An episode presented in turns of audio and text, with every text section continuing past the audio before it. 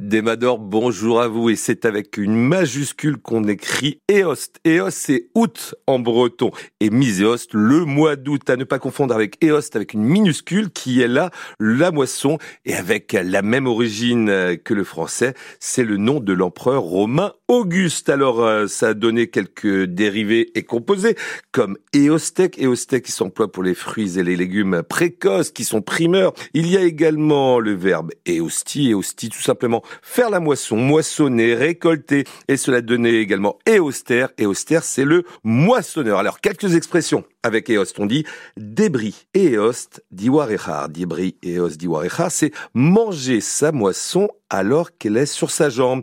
Si vous préférez, qu'elle n'est pas fauchée, c'est manger son blé en herbe. Ou encore, gueller et andrasé, eget en eos d'avant-coute. Cela vaut mieux que la moisson a manqué, c'est un moindre mal, ça pourrait être pire, ça vaut mieux que d'attraper la scarlatine. Allez, je vous la redonne en breton.